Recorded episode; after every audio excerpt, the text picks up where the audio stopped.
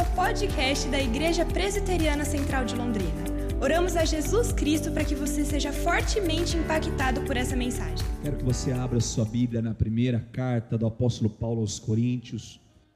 1 Coríntios, capítulo 2, do versículo 1 ao versículo 16. Acompanhe a leitura comigo. Eu, irmãos, quando fui ter convosco, anunciando-vos o testemunho de Deus, não o fiz com ostentação de linguagem ou de sabedoria porque decidi nada saber dentre, entre vós senão a Jesus Cristo e este crucificado. E foi em fraqueza, temor e grande tremor que eu estive entre vós. A minha palavra e a minha pregação não consistiram em linguagem persuasiva de sabedoria, mas em demonstração do Espírito e de poder, para que a vossa fé não se apoiasse em sabedoria humana, e sim no poder de Deus. Entretanto, Expomos sabedoria entre os experimentados, não porém a sabedoria deste século, nem a dos poderes desta época que se reduzem a nada, mas falamos a sabedoria de Deus em mistério, outrora oculta, a qual Deus pré-ordenou desde a eternidade para a nossa glória. Sabedoria essa que nenhum dos poderosos deste século conheceu. Porque se tivessem conhecido, jamais teriam crucificado o Senhor da glória mas como está escrito: nem olhos viram, nem ouvidos ouviram, nem jamais penetrou em coração humano o que Deus tem preparado para aqueles que o amam.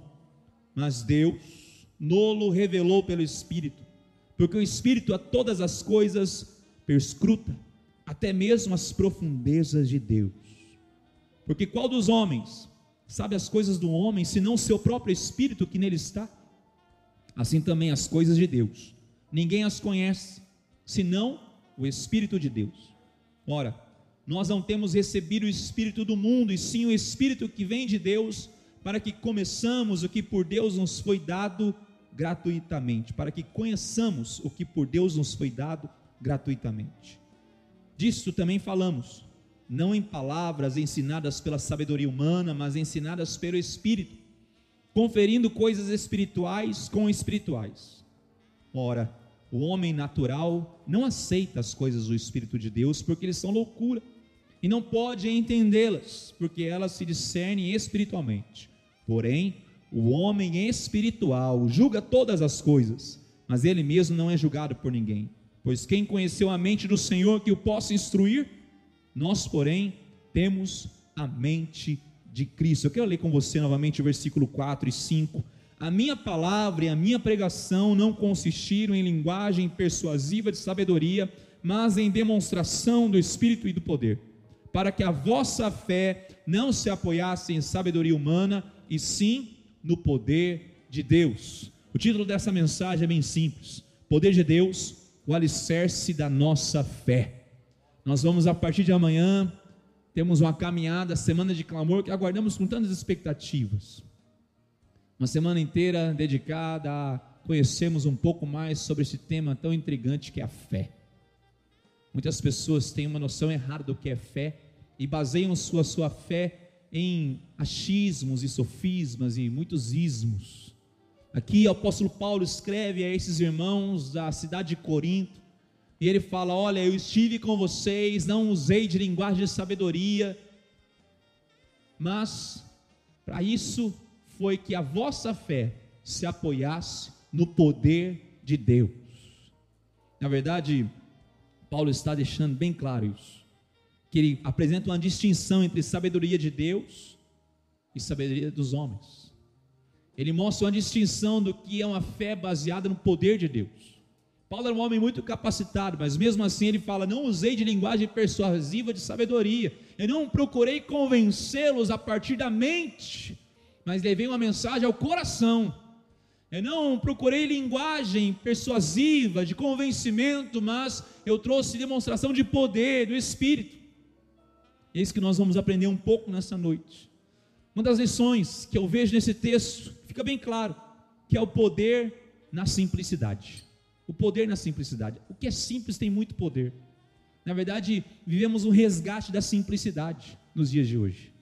Estávamos com a nossa família esse ano novo numa residência, a Heloísa, de 5 anos, minha filha, estava brincando e ela achou nos brinquedos dos amigos que uma criança vai na casa do outro, ele quer brincar com os brinquedos do outro. Né? É bem mais legal, né? Se fosse assim também na vida adulta, a pessoa que legal, você ia deixar seu carro aqui, ia sair com o carro do outro, porque você quer dar uma voltinha com um carro mais novo. Não seria legal? Acho que a gente podia instaurar isso, né, gente? Assim, não, quis dar uma volta no seu carro, o seu carro é mais novo, é como se fosse brinquedo. Criança é assim. E ela vasculhando os brinquedos, ela acha um estilingue. Olha só. Estilingue. Quem aqui já brincou de estilingue? Olha, já matou pombinha, né? Pardal. Pecador. Confesse seus pecados. E a Heloísa começou a brincar com estilingue.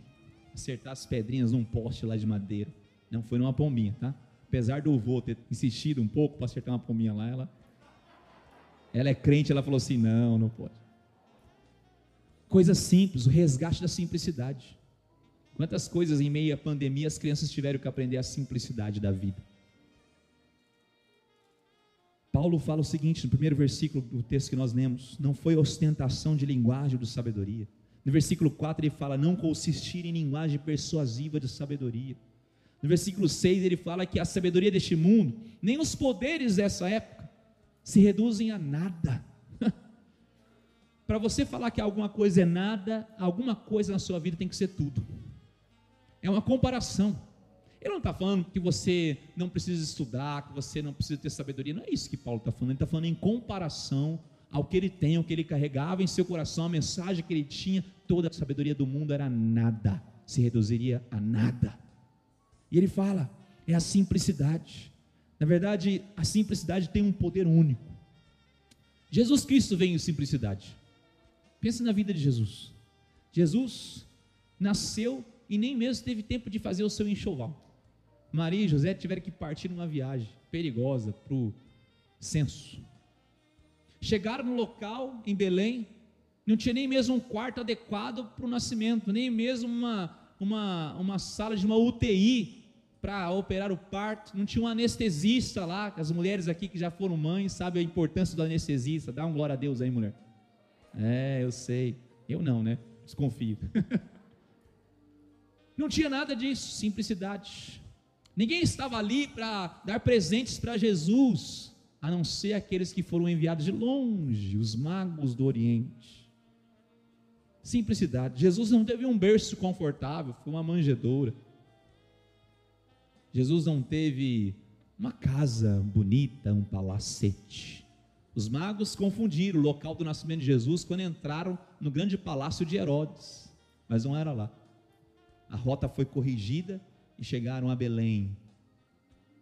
A vida de Jesus, sua infância, sua adolescência foi muito simples, uma pequena cidade agrícola, uma aldeia, vamos dizer assim, chamada Nazaré. Jesus foi carpinteiro, ele deveria fazer muito bem as cadeiras, mesas, móveis de madeira, assim como seu pai. Imagina as mãos de Jesus, homens, mãos de um homem simples Jesus não passava creminho toda noite não para dormir, irmão. Mão calejada.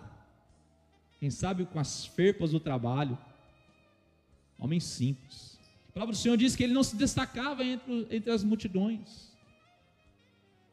A vida de Jesus foi uma vida simples que há um poder na simplicidade. Paulo diz: Eu não vim com ostentação, eu vim na simplicidade. Sabe que a mensagem do Evangelho é a mensagem mais simples de todas. Mas quantas vezes nós colocamos empecilhos nisso? Ah, como é que eu vou pregar isso? Como é que eu vou falar isso? Não estou preparado. A gente começa a rebuscar a mensagem do Evangelho que não tem nada disso.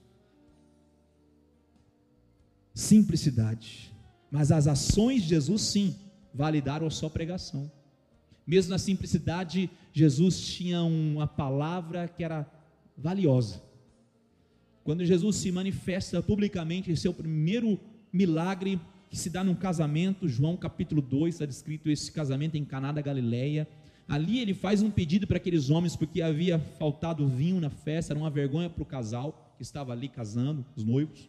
Então ele chama os servos, aqueles homens que estavam servindo a festa, e pede para que eles encham as talhas de água. Era muita água que precisava ser trazida, não era abrir uma torneira, não, tinha que buscar num poço da água, na fonte de água, para trazer aquela água. E diz o texto que esses homens obedeceram a Jesus.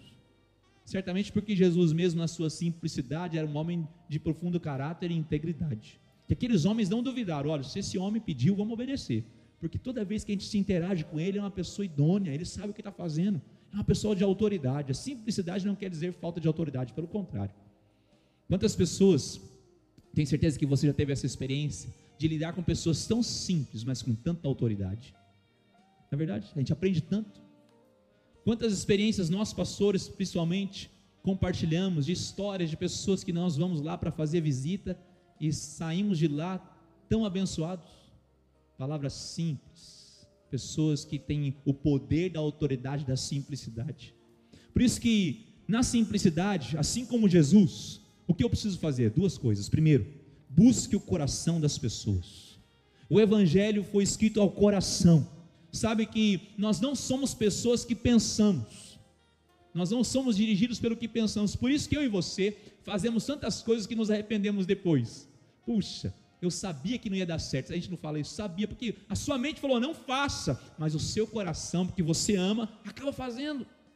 E nós somos pessoas dirigidas pelo que amamos, não pelo que pensamos. Nós amamos tanto que fazemos, mesmo sabendo na mente que vai dar errado. Por quê? Porque é o coração, é o cerne do ser humano.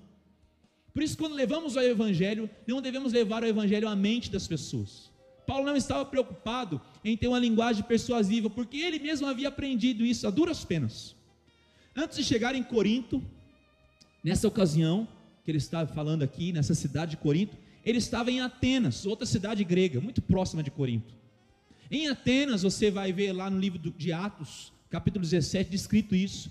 Ele chega em Atenas e vê muitos altares, uma cidade muito idólatra, muito religiosa nesse aspecto negativo da palavra, e ali ele vê um altar ao Deus desconhecido, ele usa essa estratégia para levar ao Deus que eles não conheciam, o verdadeiro Deus, até aí tudo bem, mas ele tenta usar a linguagem filosófica. Se você for ler Atos 17, você vai entender o que eu estou falando. Ele tenta falar, oh, os seus poetas, os seus filósofos dizem isso. E foi uma das ações evangelísticas de Paulo mais frustrantes da sua vida. No final, lá pelo versículo 34, está dizendo que alguns homens e mulheres apenas se renderam ao Evangelho. A grande maioria não o ouviu. Por quê? Porque Paulo tentou levar linguagem persuasiva, de sabedoria humana, e se esqueceu que o Evangelho não foi escrito para a mente, mas para o coração. Busque o coração das pessoas. Jesus Cristo, certa vez, depois de ressurreto, estava caminhando ao lado de dois discípulos a caminho de Emaús. Você lembra dessa história? E ali diz o texto que Jesus se aproximou sem deixar-se se revelar àqueles homens e começou a expor o que as escrituras falavam de si mesmo, do Messias que haveria de vir, ia ser crucificado na cruz e ao terceiro dia ressuscitaria. Aqueles homens não entenderam, tiveram a melhor aula, como se diz aí os teólogos, a melhor aula de teologia da história da humanidade. Esses homens tiveram o privilégio de ter, porque da própria boca do, de Deus ouviram o que os profetas falavam de si mesmo, mas eles não compreenderam. Até então, que eles insistiram para que Jesus permanecesse com eles aquela noite, porque Jesus era uma companhia formidável. E ali diz o texto que ele pegou o pão, partiu o pão e eles reconheceram no partir do pão era Jesus. E ali o coração deles foi lembrado, sua mente, seu espírito, sua alma, de quem era aquele homem, Jesus Cristo, o Rei dos Reis. E eles falam um para o outro: não nos ardia o coração enquanto ele nos expunha as Escrituras? porque Jesus Cristo estava falando ao coração deles. Eu e você precisamos focar o coração das pessoas. Muitas vezes nós nos preocupamos em alcançar a mente. Não, é o coração. É o coração que será alcançado. Outra grande característica aqui é que nós temos que personificar o Evangelho às pessoas. Jesus é o Deus encarnado, é o Deus em vida, em carne e osso, para que eu e você pudéssemos tocá-lo, para que pudéssemos ser tocados por eles. E é assim que eu e você precisamos fazer também personificar, porque as pessoas não precisam prova de Deus, elas precisam, elas precisam de alguém que demonstre Deus. Eu e você não precisamos nos preocupar em provar a Deus. Não caia no engano de provar a Deus, porque ninguém prova a Deus, porque Deus é maior que eu. Como é que eu vou provar algo que é transcendente a mim mesmo? Eu preciso demonstrar Deus nas minhas atitudes. Eu preciso amar as pessoas na simplicidade, é o poder da simplicidade. Quando eu personifico o Evangelho, o amor de Deus às pessoas. O coração do ser humano Assim como o meu e o seu, todo ser humano busca referências. E se existe uma sociedade buscando referências, é a atual sociedade que vivemos. Você sabe, compartilhei esses dias, nosso país vizinho, Argentina, acaba de aprovar o aborto de gestações até a 14 semana. Alguns médicos com 11, 12 semanas conseguem saber o sexo da criança. Ou seja, se alguma mulher na Argentina chegar aos 14 semanas e descobrir, ah, é um menino, eu não quero um menino, eu quero uma menina, aborta. Ah, não, eu quero um menino, não quero uma menina, eu estou grávida de uma menina, aborta. Faltam-se referências, faltam-se referências. Nós temos que viver o evangelho na vida real, queridos. Tem um pastor, um pastor luterano, alemão que viveu no tempo do nazismo, Dietrich Bonhoeffer. Ele tem um livro chamado Discipulado. E lá no livro dele, ele fala de um homem que eu e você conhecemos, pelo menos historicamente, chama Martim Lutero. Martim Lutero foi um monge católico. E ele fala nesse livro que Martim Lutero teve dois grandes movimentos na sua vida. O primeiro movimento, ele larga o mundo para vir ao mosteiro. Como se ele estivesse largando tudo que é mal e satânico e mundano para vir a tudo o que é santo. Mas na verdade, nesse primeiro movimento, essa fuga que ele faz do mundo revelou para ele, na verdade, que era uma maneira requintada de amar o próprio mundo. Porque ao fazer isso, ele estava falando assim: eu, pelos meus méritos, pelas minhas conquistas, me separando do mundo, vou me tornar mais santo. Mas ali Deus alcança o coração de Lutero, e ele é transformado, ele é um dos grandes precursores da reforma protestante que iniciou todo esse movimento, outros homens brilhantes surgiram no meio da caminhada, que compõem a, a grande reforma protestante. Mas aí há um outro movimento, quando ele sai ali, ele sai do mosteiro e volta para o mundo. Ele não volta ao mundo porque o mundo era atraente, mas ele entende que a vida religiosa tinha que ser vivida no mundo real. Mas sabe o que nós fazemos? Nós procuramos, nós procuramos esses locais, esses mosteiros da vida nós achamos que essas quatro paredes podem nos proteger do mal deste mundo. Não podem, queridos. Nós queremos viver o Evangelho quando é confortável. Não. Eu e você precisamos viver o Evangelho no mundo, é personificar a Cristo no mundo, é ser o amor de Deus encarnado no meio da sociedade, assim como Cristo, que veio dos céus e entrou na nossa história, como Deus encarnado, Deus Emmanuel, que trouxe essa mensagem poderosa. Eu e você também somos enviados ao mundo. Lutero entendeu isso. Ele viveu o evangelho na vida real. Eu e você precisamos viver esse evangelho que é simples na vida real. Outra lição, apóstolo Paulo, na primeira carta de Coríntios, capítulo 2, além do poder na simplicidade, o poder na fraqueza. Olha só o versículo 3. O versículo 3: E foi em fraqueza, temor e grande tremor que eu estive entre vós. Fraqueza, temor e grande tremor que eu estive entre vós. Ele não está falando assim, olha, eu fui com os meus diplomas, eu fui com essa pompa, eu fui assim assado, demonstrei todas as minhas credenciais. Não, foi na fraqueza. Não se sabe bem ao certo que tipo de fraqueza que ele estava colocando, se era alguma coisa física, emocional, ou falta de dinheiro, enfim, ele mostra ali a sua fraqueza, a sua debilidade. É assim que nós nos achegamos às pessoas, não com as nossas credenciais eu e você chegamos demonstrando também a nossa dependência do Senhor. Como é que vamos ensinar as pessoas a andarem em dependência do Senhor se nós demonstramos uma vida independente dele? Como vamos pregar o Evangelho em 2021 se nós vivemos uma vida independente do Senhor e falando na minha fraqueza? É no contexto das nossas fraquezas que glorificamos ainda mais a Deus. Já percebeu que em meio às lutas é que Deus suscita força? É em meio às nossas lutas, dores e sofrimento que Ele é mais glorificado em nossa vida? Quando olhamos para a história de Israel, vemos o povo passando o deserto, e em meio às lutas que eles viviam, Deus era glorificado, manifestava poderosamente o seu poder no meio daquele povo. É no meio das lutas que nós entendemos que precisamos chegarmos mais ainda a Deus. Infelizmente, nós somos assim, aprendemos assim. A luta nos aproxima de Deus, e às vezes o conforto que deveria nos aproximar ainda mais de Deus em glória, em honra, nos afasta. Quando você lê o livro de Juízes, esse ano nós vamos ler o Velho Testamento, se Deus quiser, nós vamos começar em fevereiro o Pentateuco juntos aqui como igreja. O livro de Juízes é muito interessante, fala do ciclo dos juízes. É o ciclo da vida de qualquer ser humano. quando estamos em paz, estamos ali, esquecemos de Deus, vem a luta, clamamos a Deus depois da luta para que Deus nos livre, Deus enrica a misericórdia, nos livra, e nós entramos num período de paz de novo, e vamos nos acomodando, e assim por diante. Esse ciclo do coração do ser humano. Mas aqui ele fala que há um poder nessa fraqueza. Abra comigo em 2 Coríntios, capítulo 11.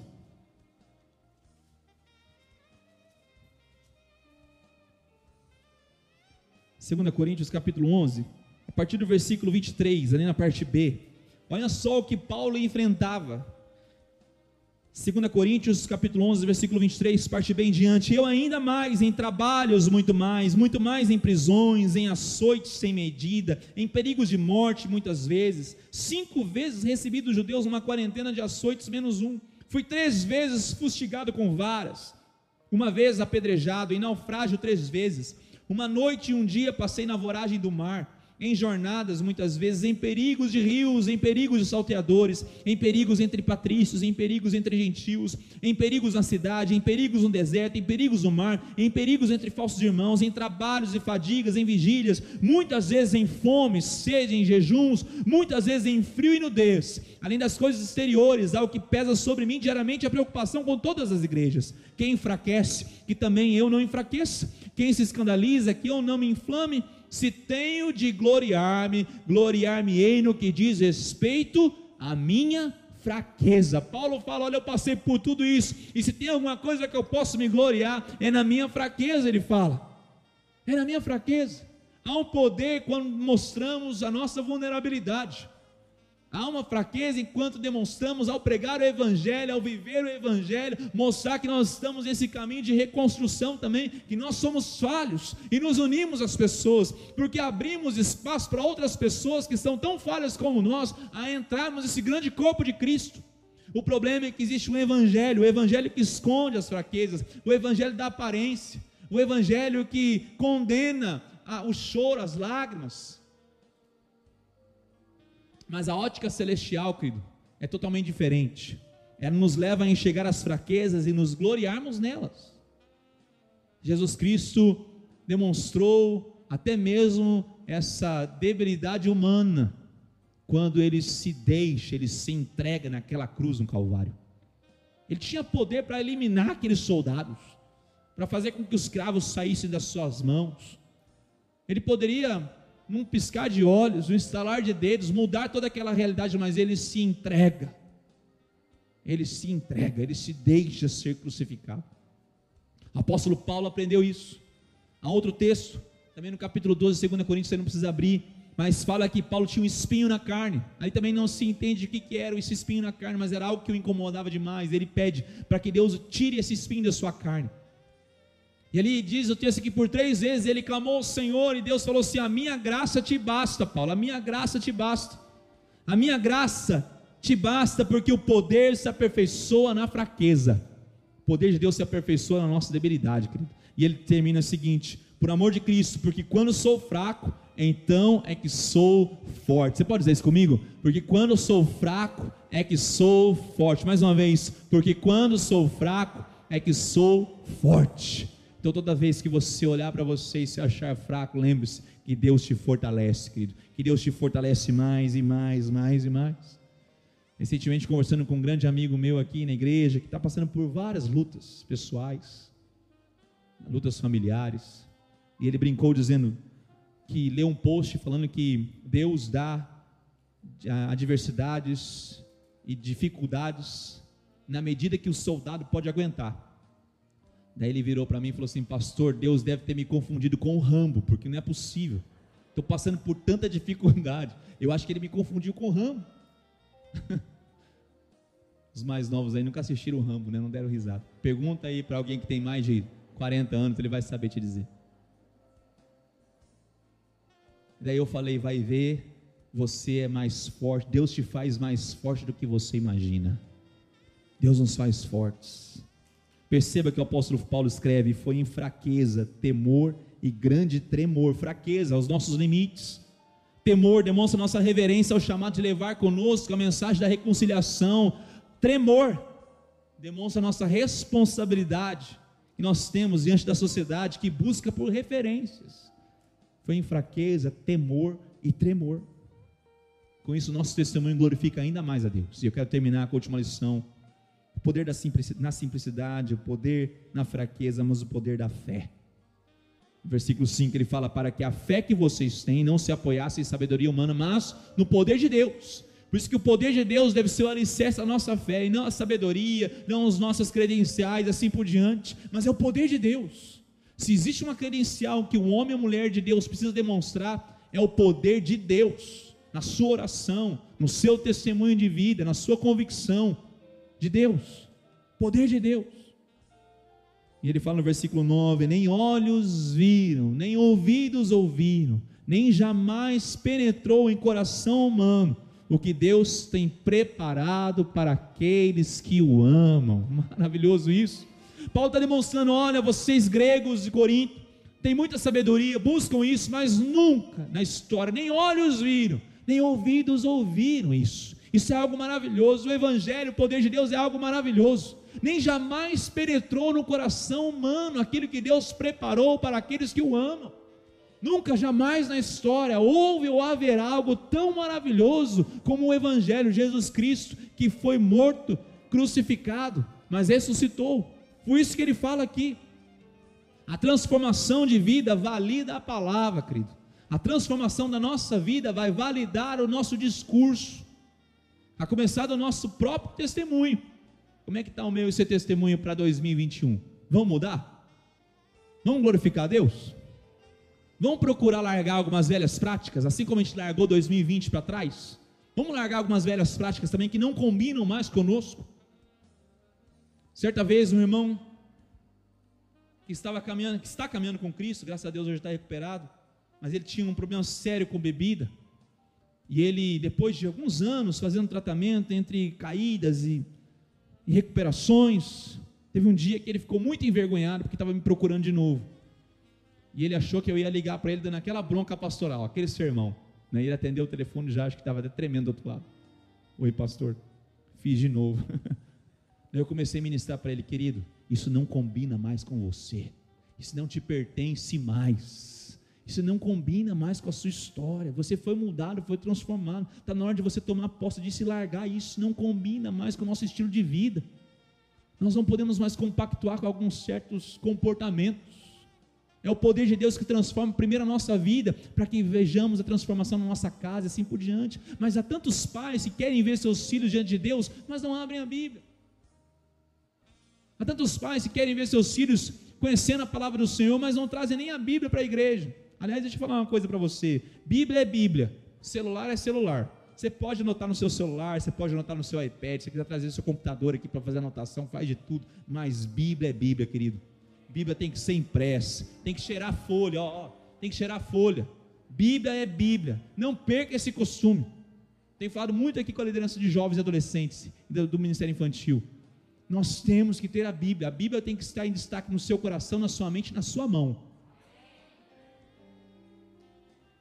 Poder da fé. Transformação da vida valida a palavra. Ele veio com resultados e não só com palavras. Leve o resultado para este mundo que precisa tanto.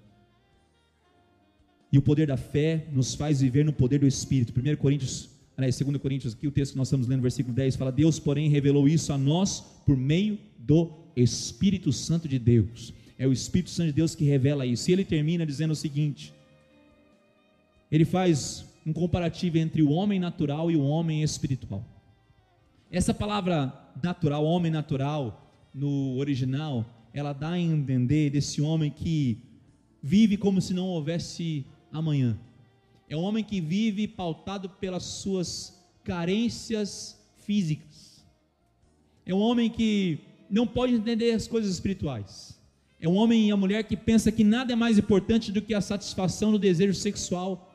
Então nunca vai entender a satisfação da intimidade num casamento.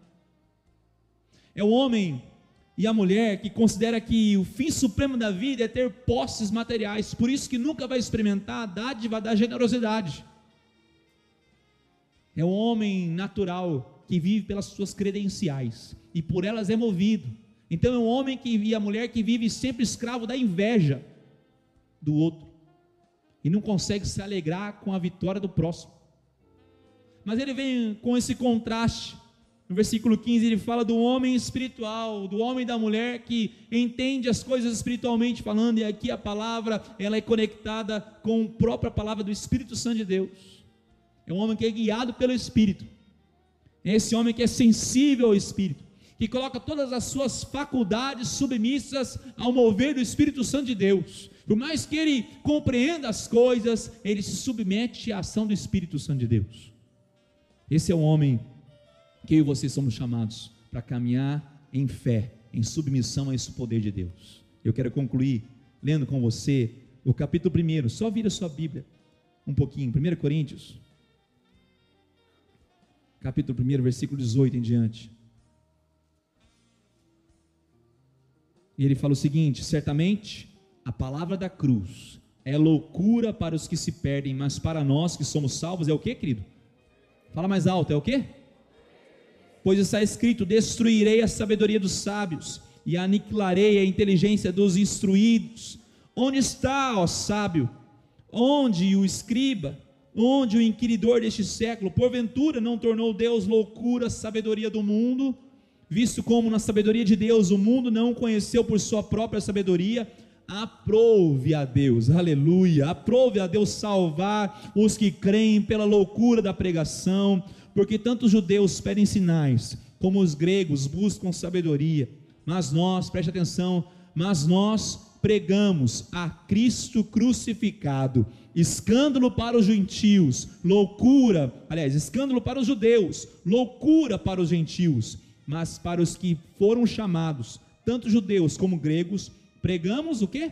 A Cristo, poder de Deus e sabedoria de Deus porque a loucura de Deus é mais sábia que os homens, e a fraqueza de Deus é mais forte do que os homens. Se coloque em pé.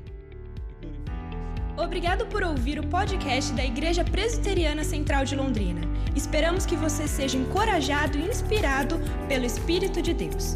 Se você tem interesse em nos conhecer, acesse o nosso site igrejacentral.com.br e curta nossas redes sociais.